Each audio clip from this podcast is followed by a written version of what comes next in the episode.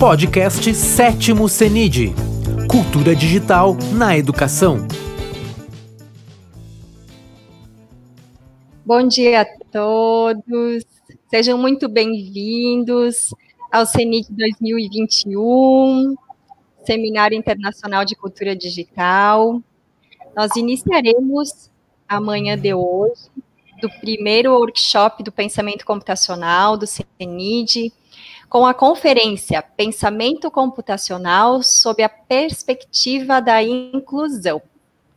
Teremos conosco a intérprete Alessandra Sirvinskas, muito obrigada, Alessandra, e os nossos conferencistas, Sérgio Crespo, graduado em tecnólogo em processamento de dados, mestre em engenharia de sistemas e computação, doutor em informática, professor da, na Universidade Federal Fluminense. Também a professora Ruth Mariani, graduada em educação física, especialista em educação física especial e doutora em ciências e biotecnologia, professora na Universidade Federal Fluminense. E Maria Cristina Mendes, graduada em Direito pela UFJF, mestranda em Diversidade e Inclusão na UFF. Muito obrigada pela presença e participação de vocês. E passo a palavra de imediato. Uma excelente conferência a todos nós. Bom dia a todos. Né? Aqui quem fala é Sérgio Crespo. É, eu sou homem, né? 59 anos, é, branco, uso óculos, barba por fazer, né? Tô com uma camisa azul manchada de branco, né? E vou falar para vocês hoje, né? Sobre é, a nossa palestra, né, o pensamento computacional sobre a perspectiva da inclusão. Né, estou acompanhado aqui da professora Mariane e da Maria Cristina Mendes. Vamos lá. Inicialmente, né, a gente vai tratar o pensamento computacional sobre três é, aspectos. Né? É, os pilares né, que dão base a esse pensamento, o conceito né, e os desafios inclusivos, né, para que a gente consiga pensar nessa ótica. Então, nós temos, né, basicamente, quatro pilares né, do pensamento computacional. Vou falar inicialmente da abstração. Né? A abstração é a forma que você tem de enxergar o problema. Né? É aquela ação que você percebe o problema e os adornos que envolvem esse problema, de tal modo que, a partir né, deste, deste meta-raciocínio, você consiga né, gerar insights para desprezar informações não relevantes e se fixar nas informações que são relevantes ao problema né, que você está tratando. tratando. Muito bem. Né? Uma vez que você tenha feito esse raciocínio, tenha feito esse exercício, você consegue ter uma dimensão melhor né, de como o problema está se formando. Né? E o problema aqui não é uma palavra no sentido pejorativo, e sim uma, alguma coisa que a gente tem que transformar, alguma coisa que a gente tem que resolver. Né? Baseado nisso, né, enxergando esse problema já com uma visão diferente, em função dessa abstração que eu fiz, né, que foi o ato de desprezar informações não relevantes e me fixar nas informações relevantes, eu vou perguntar se eu consigo decompor esse problema em probleminhas menores, de tal forma que se eu resolvo as partes, eu acabo resolvendo o todo.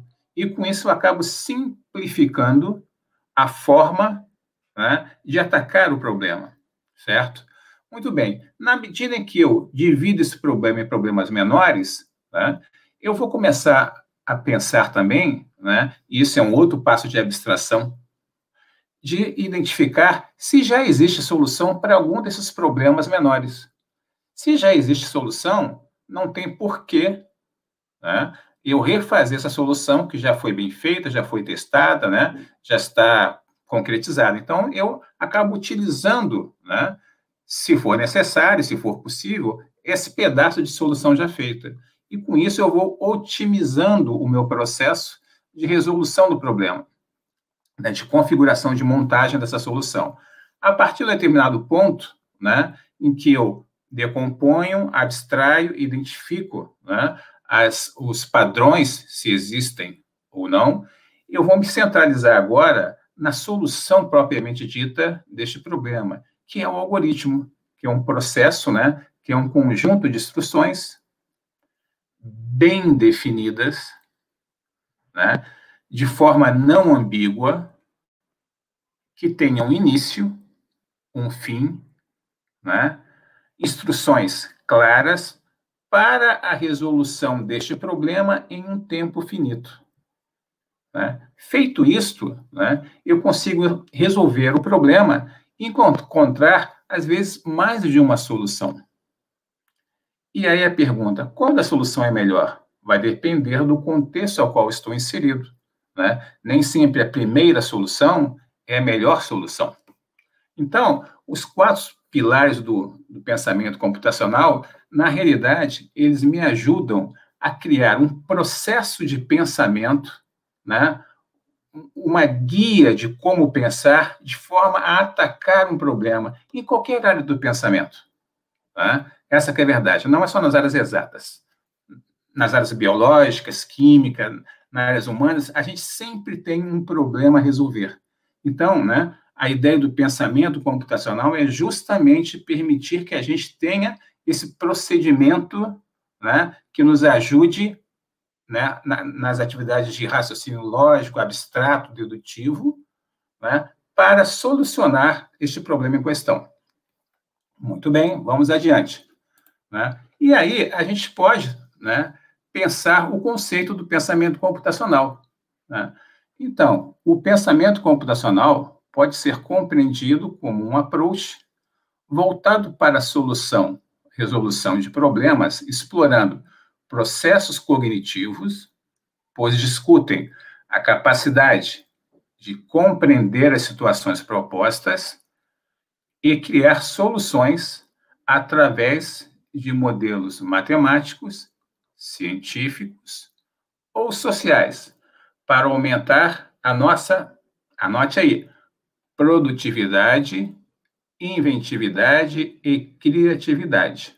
É isso que a gente quer com o pensamento computacional. Trabalhar a resolução de problemas, né, explorando essa produtividade, inventividade e criatividade. Né.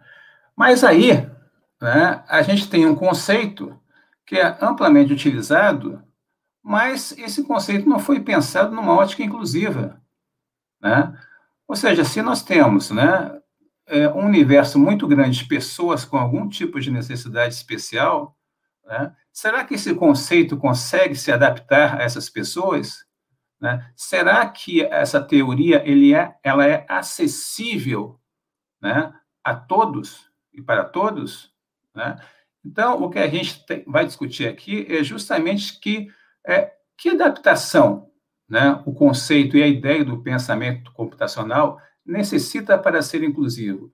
Será que um aluno com síndrome, com síndrome de Down, ou um aluno com T, com transtorno do espectro autista, ou um surdo, ou um aluno com TDAH, ele realmente ele vai conseguir né, é, trabalhar bem todas essas, essas questões, esses pilares?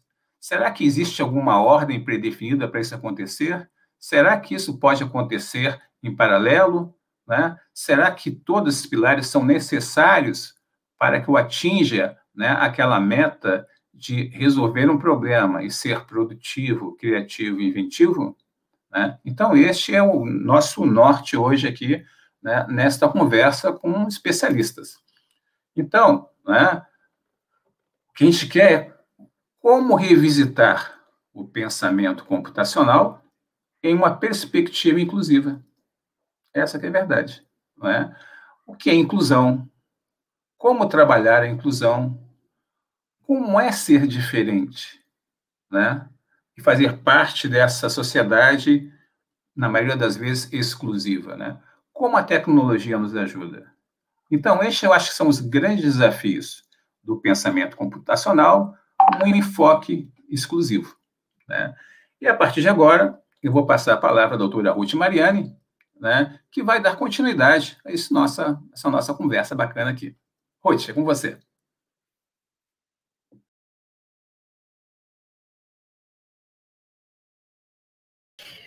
Bom dia a todos. É, obrigado, professor Sérgio, pelo convite. E a partir de então, vamos começar a discutir estes conceitos que o Sérgio acabou de mencionar para vocês.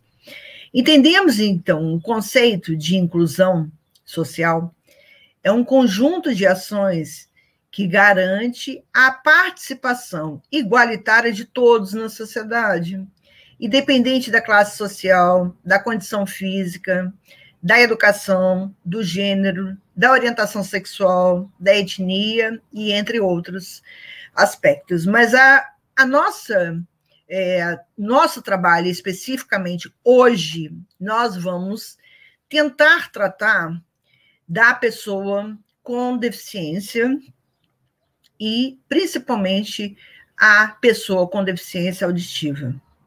Por favor, pode passar slide.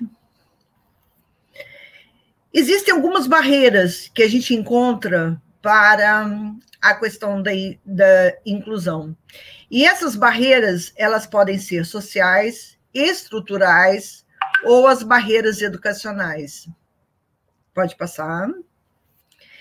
Sasaki, ele menciona que, na realidade, são seis dimensões que a gente tem que estar procurando atender para que a inclusão aconteça.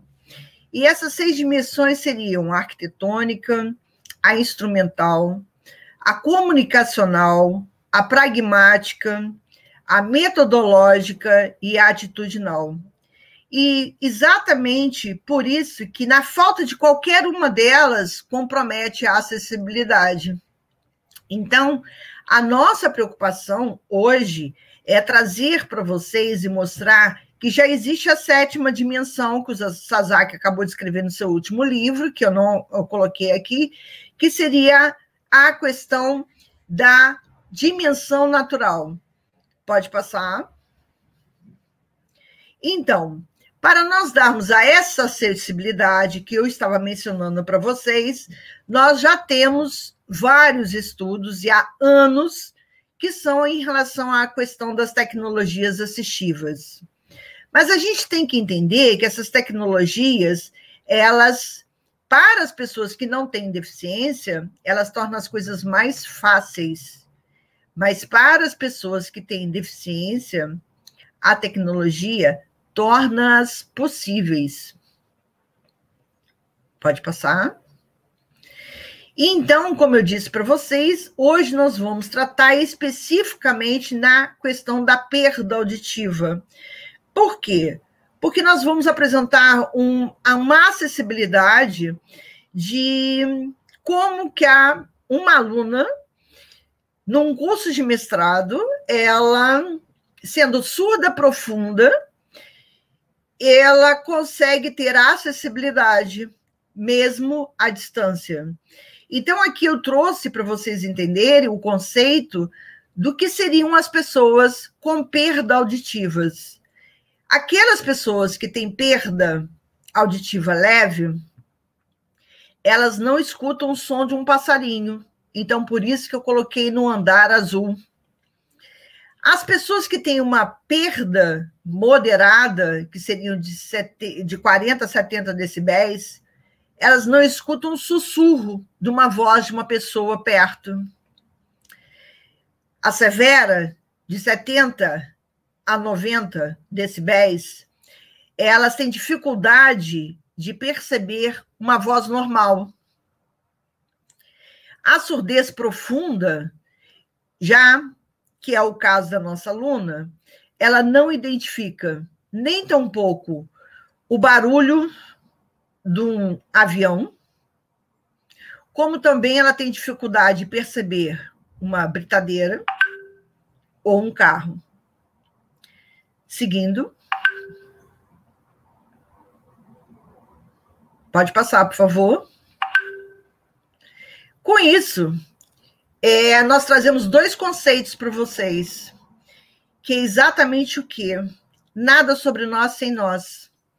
E por isso que nós trazemos o, também o conceito do desenho universal de aprendizagens, que tem por finalidade o desenvolvimento de práticas pedagógicas que permitem o acesso ao currículo e a participação e o progresso de todos os discentes, independente das suas capacidades. Com isso, eu chamo para apresentar a vocês Maria Cristina, porque nada sobre nós sem nós.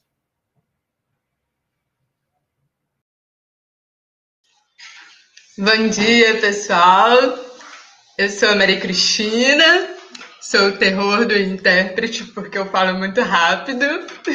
Vou tentar falar de lá, devagar, Alessandra. Bem, eu sou uma pessoa morena, tô com o cabelo preso num coque. Meu cabelo hoje já tá mais para grisalho. Uso um fone de ouvido vermelho, estou de óculos e com uma blusa também vermelha. Primeiro, eu queria agradecer a oportunidade de estar aqui, porque a minha professora Ruth e o meu professor Sérgio muito mais do que se apegarem ao lema nada sobre nós sem nós, eles fazem com que a gente participe mesmo. Então, o meu papel aqui é provocar vocês da melhor maneira possível que a gente conseguir. Bom, eu sou surda, não nasci surda. Eu perdi na minha primeira infância e perdi tudo. Então eu adoro os exemplos da Ruth, porque realmente, se passar uma britadeira, um avião aqui do meu lado, vai ser a mesma coisa que nada. Eu vou ficar aqui focado em vocês. E o que, que acontece? Todo esse processo de inclusão, toda essa maneira da gente tornar as coisas acessíveis, elas exigem realmente a criatividade e a adaptação, e a gente vai dando um jeito, né, de chegar. Então, é, eu vou pedir para a gente tirar o slide agora, para a gente fazer um bate-papo, e aí vocês vão conseguir ver melhor o que a gente tem para poder conversar, tá bom? Então, pode tirar o slide, deixar eu, a Alessandra e os professores aqui. Pode ser?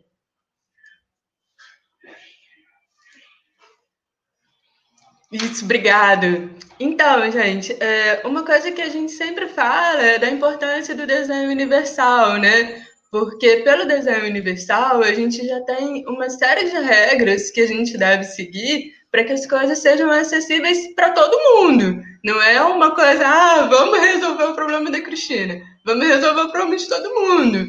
E eu acabo, quando eu já estou meio irritada, para provocar os outros, eu acho que todo mundo tem que pensar que somos todos pessoas com deficiência em potencial. Eu não sei se vocês já pararam para pensar nisso, mas a gente vai envelhecendo e vai só sentindo o olho já não é tão bom, o metabolismo já não é tão bom, o ouvido já não é tão bom. Então, se a gente conseguisse pensar que isso é para todo mundo, a gente traria o mundo todo para nossa causa e a gente não ficaria numa disputa de o que, que a gente precisa de fazer. Vamos fazer tudo para todo mundo, né? Então, é, eu queria apontar isso porque todo mundo fica assim, ah, existem as NBRs, vai na NBR 9050 sobre acessibilidade no espaço, acessibilidade na comunicação, aí todo mundo fala, ah, mas é difícil, vamos dar um jeito. Gente, não é difícil. É, o difícil é a gambiarra que a gente faz para tentar corrigir as coisas, né? E na própria Lei Brasileira de Inclusão existe uma menção à adaptação razoável. Então, talvez, se nem tudo que você pensou você consiga fazer naquele momento, você pode fazer um pequeno ajuste que já vai facilitar a vida de todo mundo, igual a gente está fazendo aqui, ó. Colocamos a intérprete fixa aqui, ó Ainda bem que a Alessandra toda bonita, está aqui, deixando elegante o nosso evento. E o que, que acontece? No caso da surdez, a gente às vezes pensa que a gente escuta com o ouvido, né? Mas na verdade a gente escuta com o cérebro.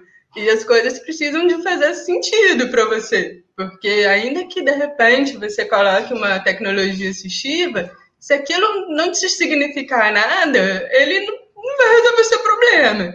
Então, eu acho que mais do que a gente pensar que a gente tem uma questão ali local a ser resolvida, a gente tem uma, uma questão neural também para resolver.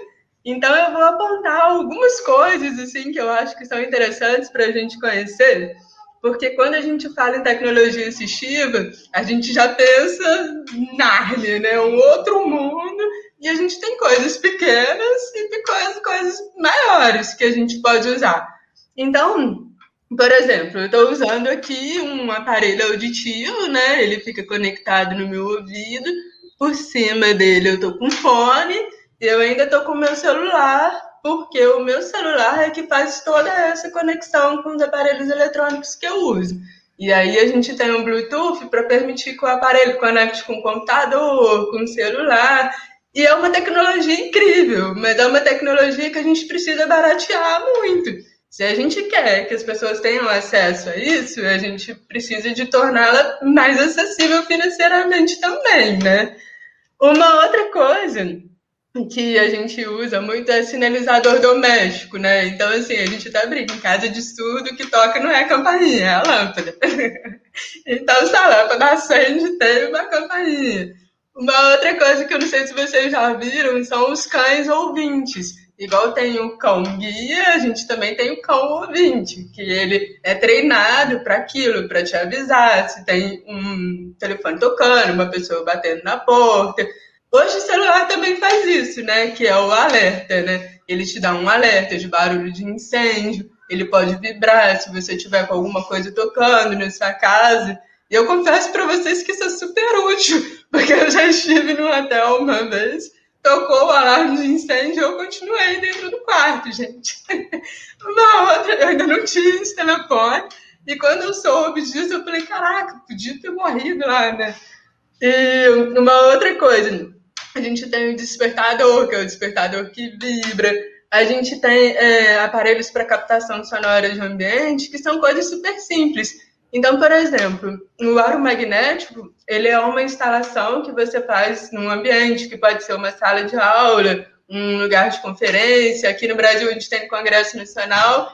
Esse aro magnético, ele joga o som para um dispositivo específico de saída, que é um microfone, e ele faz uma adaptação com o seu aparelho auditivo. E ali você pode usar esse som para dentro do seu próprio mecanismo. Você pode regular a altura, o volume e tudo mais. É, isso no exterior eu acho que chama heading loop, mas o meu inglês é uma maravilha, então eu deixei para vocês corrigirem se é assim mesmo que tá. Isso é, a gente também, como eu falei, a questão de dar sentido, a gente precisa de fazer treinos auditivos para que as coisas sejam compreensíveis, né? Então você também tem softwares de treinos auditivos e que você é, estimula o seu cérebro a tentar reconhecer um som. Bom, isso tudo que eu estou falando aqui não é para você fazer uma eugenia de que você tem que resolver a surdez e meter um aparelho auditivo ou um implante coclear e achar que isso vai resolver o mundo de todo mundo. Não é isso. Isso é uma tecnologia que tem servido para mim para que eu consiga assistir as aulas, acompanhar, e porque eu nasci numa família também em que mais ninguém conhecia outra coisa, então é, eu não tive acesso a uma, uma formação em Libras. Isso é uma coisa que eu procurei depois. Então a gente tem que investir nisso, a gente tem que investir no acesso dos surdos a Libras, conhecer a língua, é, tornar isso acessível também, né? Porque quantas pessoas a gente tem hoje que se comunicam em Libras? Pouquíssimas. E aí você fica refém de ter uma intermediação na sua conversa. E às vezes você não tá afim de contar alguma coisa para outra pessoa que vai contar para alguém, né? Não? Você fica mais naquela de querer conversar diretamente, né? Então, é, vou colocar aqui é uma, uma questão que a gente acaba tendo que usar importante.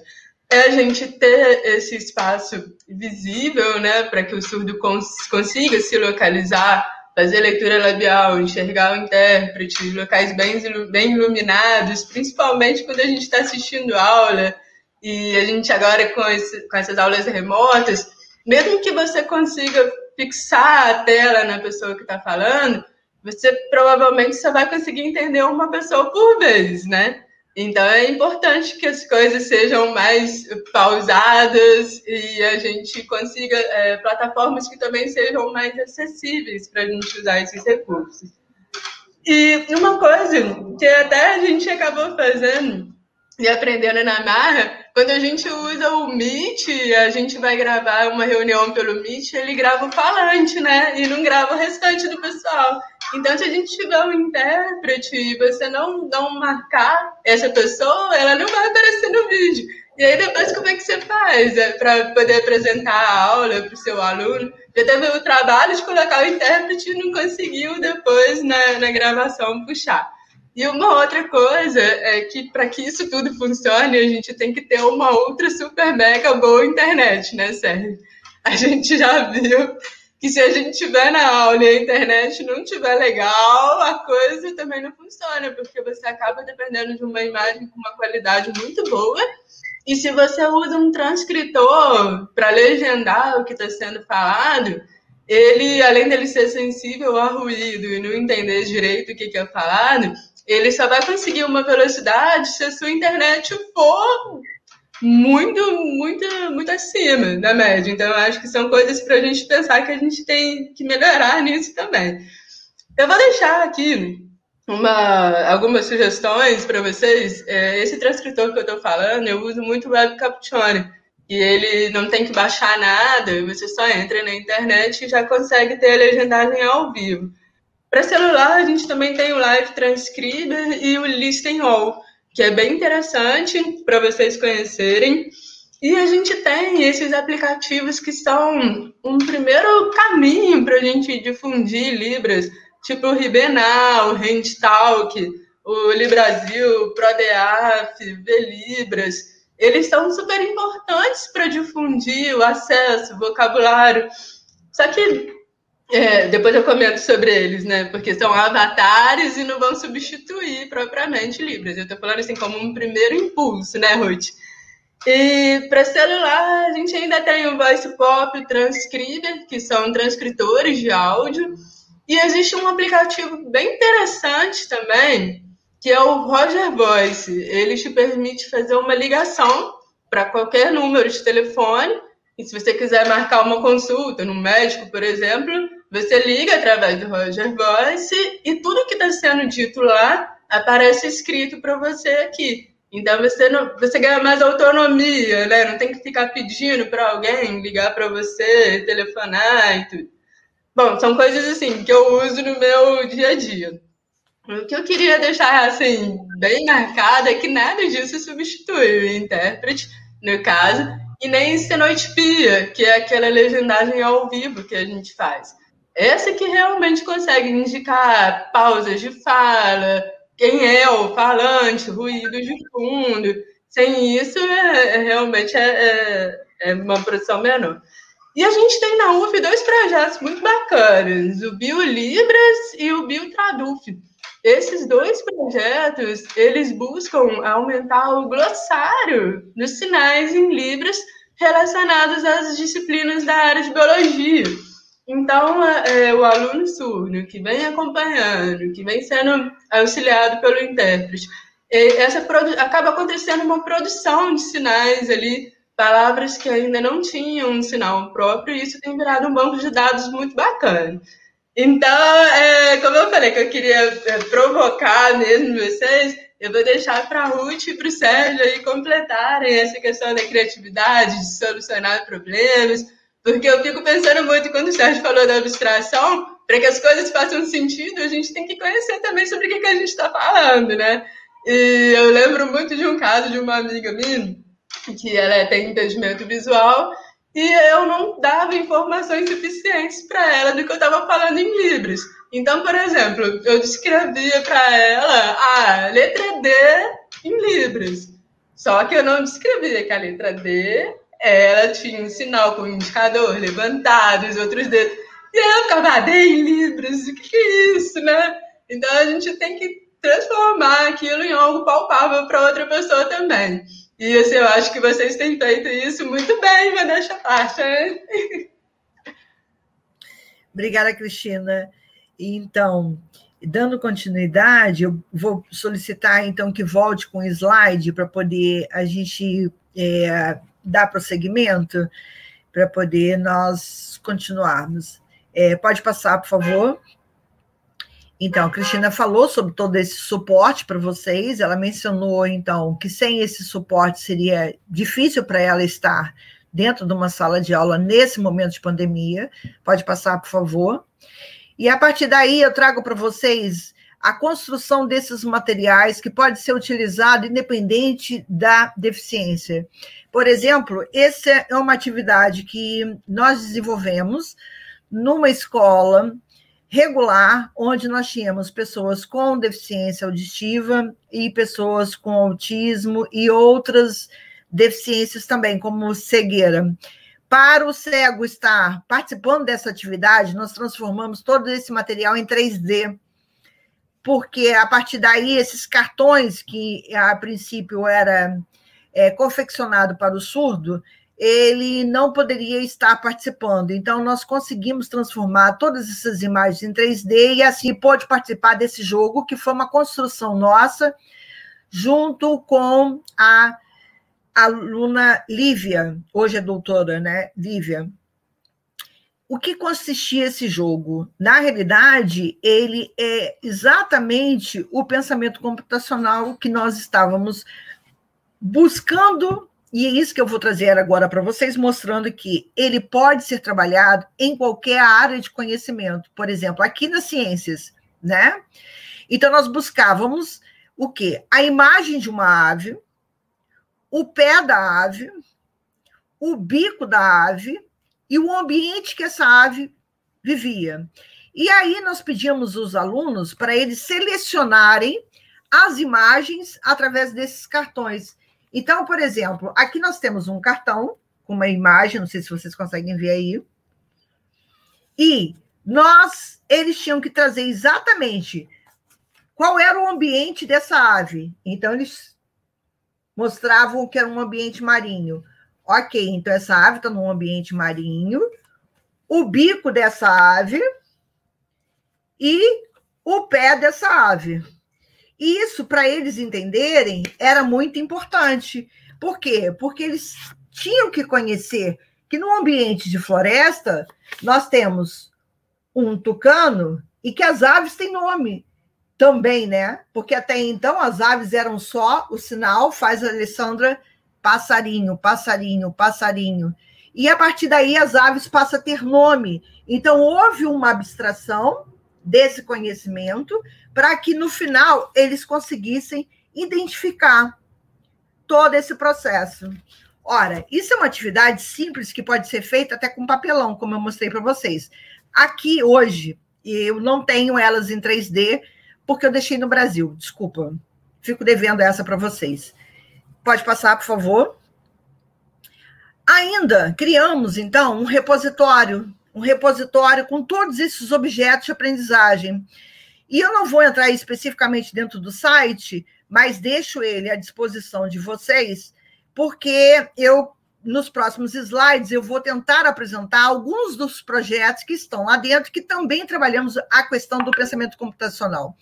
Por exemplo, pode passar o Folclore Libras, que foi desenvolvido pela nossa querida intérprete, Alessandra, que está aqui falando. E a Alessandra Sandra, ela cria, então, cinco brinquedos cantados para surdo. E que muita gente diz que o brinquedo cantado não deve ser trabalhado para surdo. E é interessante a forma como a Alessandra veio desenvolvendo esse brinquedo cantado com as crianças, porque ela, para as crianças surdas entenderem o contexto, o vocabulário, ela fez exatamente uma decomposição de toda a música contando através de uma narrativa, de uma história, e para que elas adquirissem o conceito, para depois sim executar o brinquedo cantado. Seguindo, também temos dentro do repositório do Galileu Galilei os jogos de inclusão, que são um, um, esse foi um trabalho desenvolvido pela aluna Isabela Pinto, junto comigo, É, nós temos vários jogos específicos para qualquer área: surdez, deficiência auditiva, crianças com TEA, e, e sempre trazendo jogos cooperativos, que é para ser trabalhado todos e com todos. E dentro desses jogos, é, nós utilizamos muitos educativos e exercícios de, é, de uma forma que os alunos adquiram a abstração, a decomposição e para chegar então nos conceitos que nós estávamos tentando é, desenvolver e as habilidades é, que são importantíssimas em qualquer ser humano.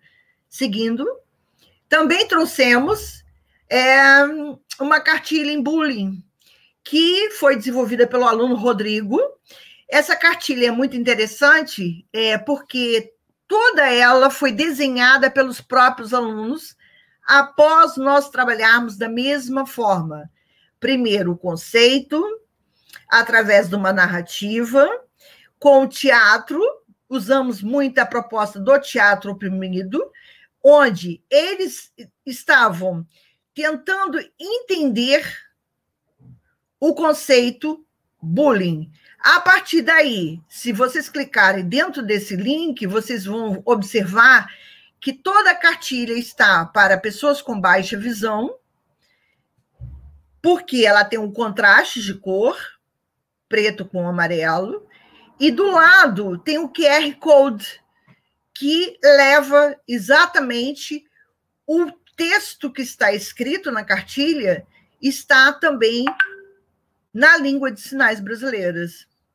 Então, com isso, nós estamos começando a criar os livros onde o surdo ele pode sair de uma sala de aula com o seu livro para poder estudar em casa, porque a maioria dos livros hoje são na língua portuguesa e eles não têm acesso à informação na língua de sinais quando vai para casa, porque eles não podem carregar o intérprete para casa. Então, como é que eles vão ter acesso à língua portuguesa se eles não lerem totalmente o português? Porque o português é segunda língua, a gente tem que entender isso. Então, por favor, passando. Esse é um projeto que nós estamos desenvolvendo com várias pessoas do Brasil inteiro, que é buscar informação de quais são os sinais das cidades brasileiras. Se eu perguntar agora para a Alessandra qual é o sinal de Acrelândia, será que ela sabe? Porque ela não conhece essa cidade. E a partir daí, não existe hoje um repositório desses sinais. Como também o repositório do último dicionário na língua de sinais que foi publicado pelo Instituto Nacional de Educação de Surdos, ele só tem 5.665 verbetes. Isso significa que é o vocabulário de uma criança de seis anos falando.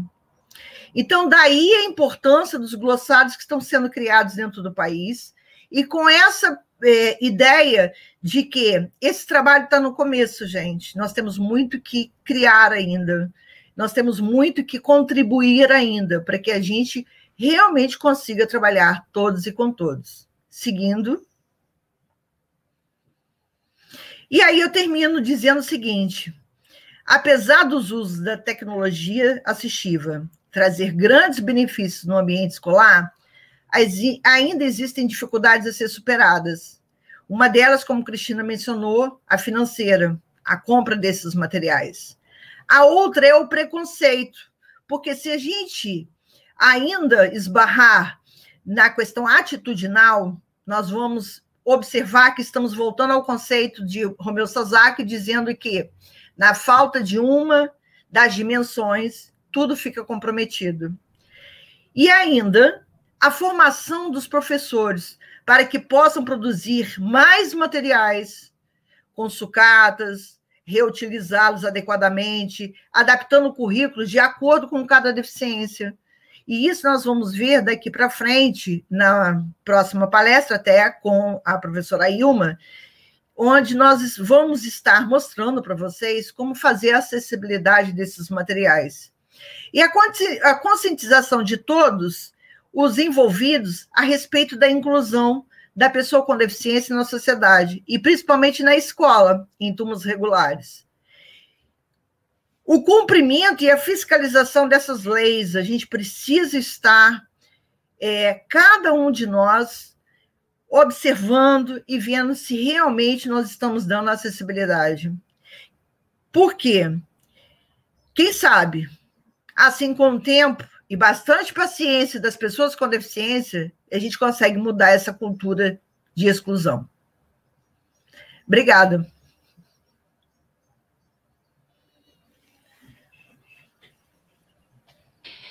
Muito obrigada pela excelente fala de vocês. Agora a preferência é dos ouvintes. Se eles tiverem questões, podem colocar no bate-papo ali nos comentários e então a gente vai uh, colocando para os ministrantes desta conferência. Eu acredito que vocês tenham muitos assuntos ainda a compartilhar conosco, riquíssimos, inclusive. Eu gostaria de não colocar nenhuma pergunta para vocês e deixá-los livres para vocês colocarem o que é de interesse de vocês ao público, aproveitando esses 10 minutos que nós temos, caso não venham perguntas. Muito obrigada.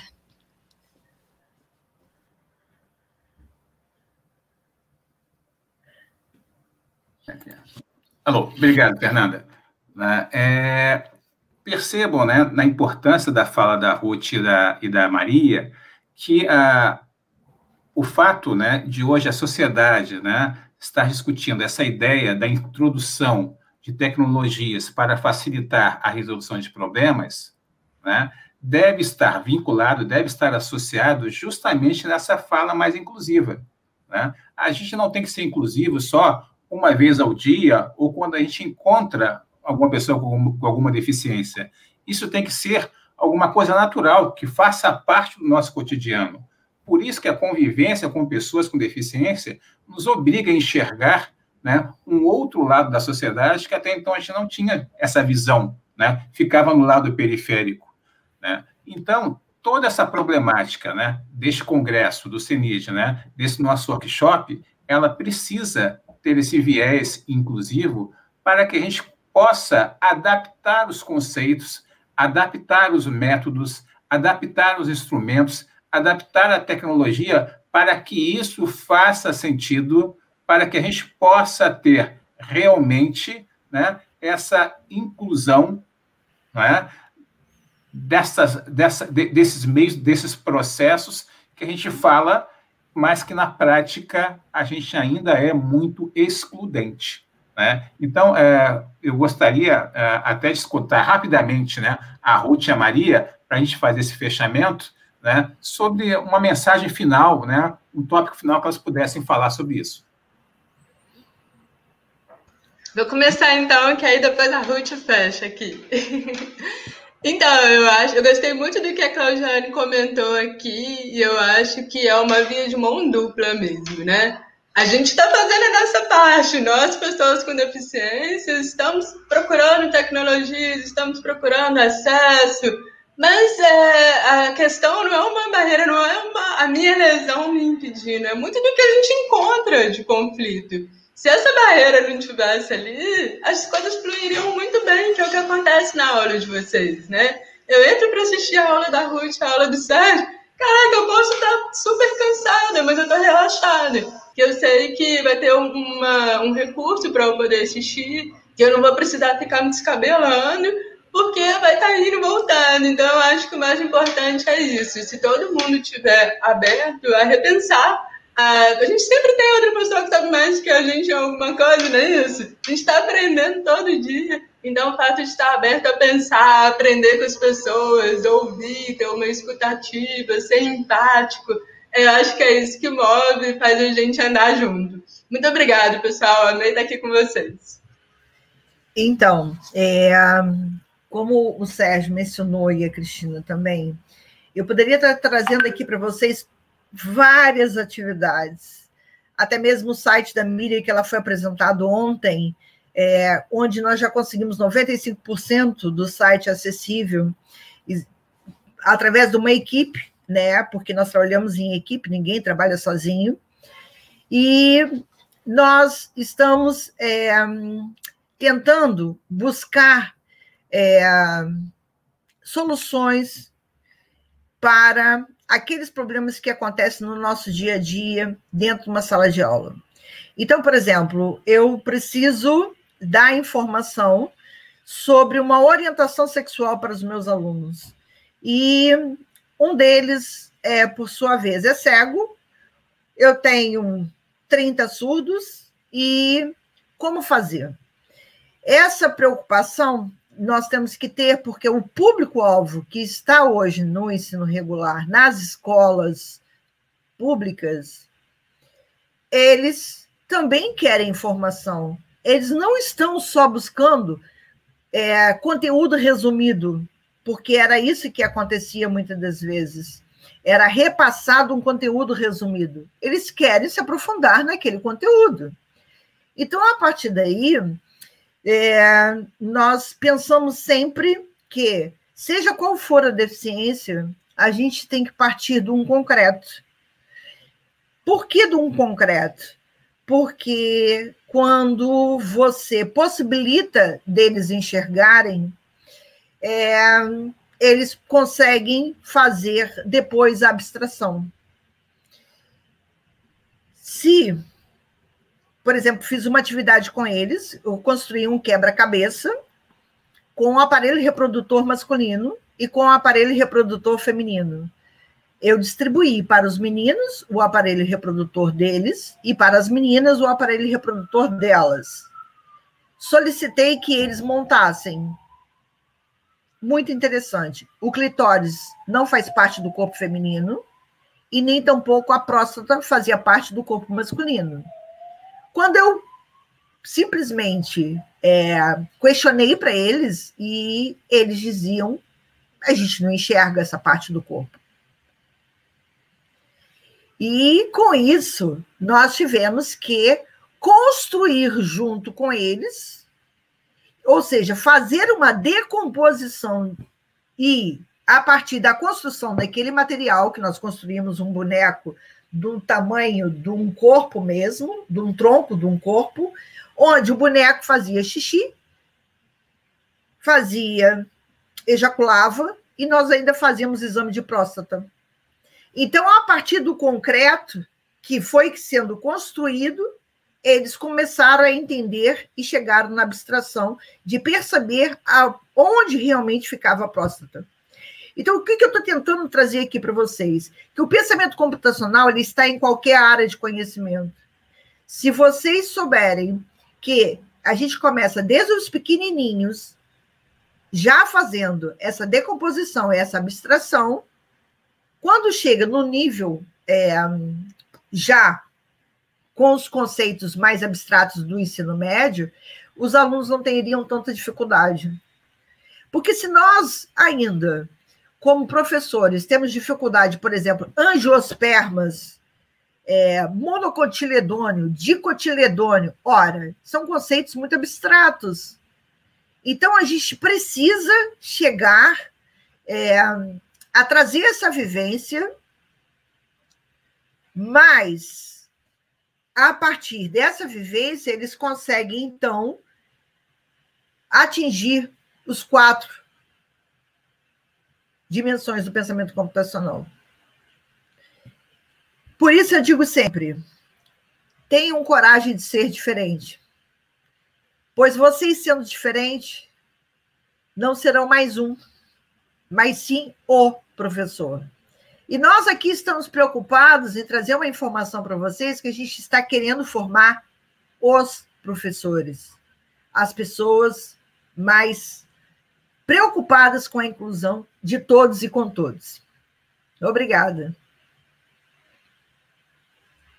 Obrigado, Ruth. E assim a gente encerra né, essa primeira mesa redonda aqui. Fernanda. Muito obrigada, pessoal. Gratidão imensa em nome de toda a comissão organizadora do CENID. Muito obrigada pela presença e participação de vocês. E convidamos todos os ouvintes, todos que desejam se aprimorar nesse assunto, que queiram avançar junto com conosco, que estejam novamente conosco às 1h30 da tarde, nesse mesmo workshop. Estão todos convidadíssimos. Um grande abraço e até lá.